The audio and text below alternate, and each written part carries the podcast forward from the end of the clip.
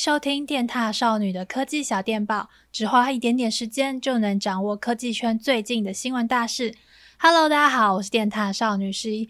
不知不觉之间就已经到了九月的第二个礼拜啦，那天气也渐渐凉了下来，不再那么酷热哦。我真的是倍感欣慰，因为大家也知道我头发超级长、超级长的那一种，然后我其实非常坚持，每一天我都要洗头。而且就是可能如果太热或者是流太多汗，一天可能会洗两次以上。然后其实每一年夏天啊，我都会很纠结说，诶，我今年到底要不要就是一鼓作气把头发剪短？然后其实今年真的差一点点就想把头发剪到肩膀以上了，但最后呢还是舍不得，就觉得嗯，我好像还是比较适合长头发，就继续留长。所以不知道哪一天才能看到自己短头发的样子，嗯，希望我短头发也会是好看的吧。好啦，闲聊到一个段落，我们先来听听第一则新闻吧。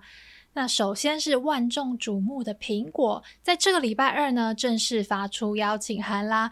他们会在台湾时间九月十六号的凌晨一点。举办线上发表会，那因为受到疫情的影响啊，所以其实非常多人就是在猜说，苹果到底会不会分成两场发表会来进行秋季的这个发表会呢？那下个礼拜，诶，下个礼拜三的九月十六号这一场，可能。大家在猜说，可能它会聚焦在 Apple Watch 上，因为这次的主题定调下来是时光飞逝 （Time Flies），但是呢，它的主视觉又是用一个蓝色的线条图案构成的一个图案，就让很多人在猜测说，是不是 iPhone 十二系列会有海军蓝这个特殊色，然后来取代呃 iPhone 十一的这个夜幕绿呢？那现在爆料的真实性都越来越高了嘛，然后呢，我是觉得拆成两场发表会的几率好像不低耶。那虽然说大家看的爆料应该都看得差不多了啦，但是这边呢，还是帮大家再复习一下，大家最期待的 iPhone 十二系列会搭载什么样的规格呢？那没意外的话呢，就是它会搭载 A 十四晶片，然后会支援五 G 网络，也会有三种尺寸大小。然后呢，他还是会留着他的刘海，但不是很确定背后会不会多一颗镜头，或者是还会延续 iPhone 十一的三镜头模组呢？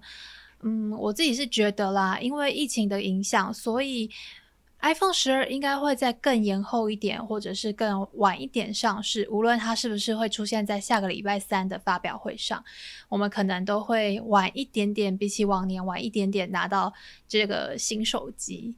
在大家的猜测里面呢、最有可能在下个礼拜三登场的主角就是 Apple Watch Series 6。那它呢可能会有八种款型，也就是分成 WiFi 版跟 LTE 款，然后有两种尺寸。它呢会加入睡眠侦测功能跟血氧含量检测。只是关于传闻中要加入 Touch ID 指纹辨识的功能这点，我真的觉得好像有点不确定诶，但是。加了之后，隐私是确实会更好控管，但是苹果真的会这样做吗？我觉得很难说诶，而且它这样做的话，感觉售价就会在变高。好啦，第二条新闻就是除了 iOS 阵营有大事发生之外，Android 十一的正式版也在本周上线啦。那还有几个功能我分享给大家听哦。它呢内建了萤幕录影功能，那这个萤幕录影功能呢，也可以同时录系统音效哦。那另外呢，它还加入了 Bubbles 对话框功能。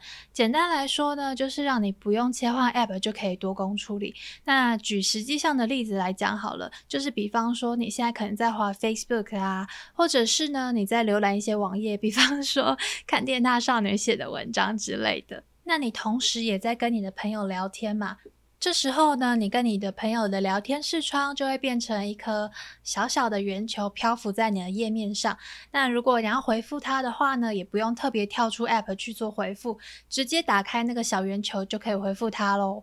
不过目前呢，我还不确定到底有哪一些 App 可以这样使用，会不会有 Line 呢？可能就是要等之后我们实测看看才知道了。那另外呢，虽然可能大家家里 IoT 的装置还没有到很多，不过大家都会认为说，哦，智慧灯泡啊，或者是可以远端操控，比方说你的冰箱啊等等的，都是一个未来的趋势嘛。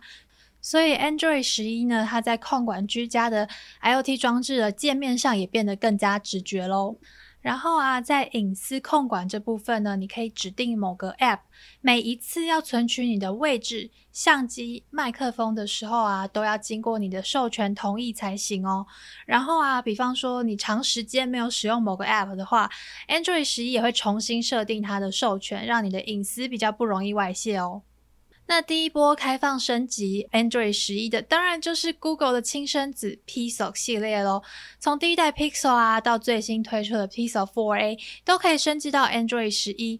那除此之外呢，Google 也有跟小米啊、OPPO、OnePlus、Realme 等等手机厂商合作，让他们的部分手机呢，可以抢先体验到 Android 十一 Beta 版哦。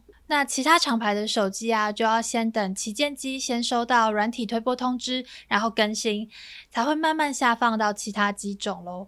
就是要有点耐心啊，各位。等新品都看得差不多了，也将近要十月喽啊！十月初那个长假，大家计划好要去哪里玩了吗？不过，等一下，话说回来，就是十月五号到十月九号这五天呢、有一个 GTC 的线上活动，大家也可以参加一下哦。就是不要都拿去玩嘛，也充实一下自己之类的。那这场活动呢，会有人工智慧、资料科学等等等等六百场演讲，那你可以跟呃各方面的技术人员切磋或讨教，就是学到一些新的知识。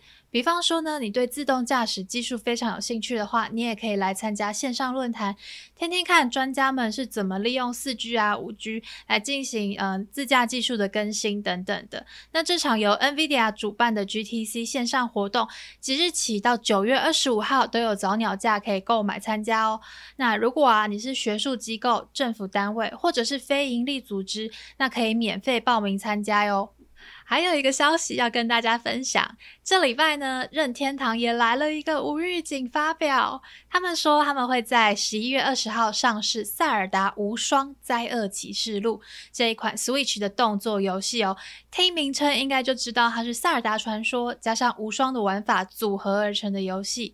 那故事呢，是建立在塞尔达传说旷野之息的世界观还有背景上。那游戏的背景啊，会是在林克沉睡之前，也就是一百年以前开始哦。玩家们可以操控四音节、林克等等角色来进行游戏。那这一部呢，也可以算是塞尔达传说旷野之息的前传啦。只是大家也会很好奇说。灾厄启示录的故事线到底会怎么发展呢？毕竟旷野之息的开头就是从林克沉睡开始嘛。那有人在说这是一场必败之战，那到底会怎么发展故事线？是不是好像有点困难的感觉呢？虽然啊话是这样说没有错啦，但是呢我有去看一些游戏论坛的讨论，我看到大家已经完全呈现一个我要买爆的状态了。那据说九月二十六。会有更多的消息释出，踏友们也可以期待一下。然后啊，让你的钱包也做好一下心理准备喽。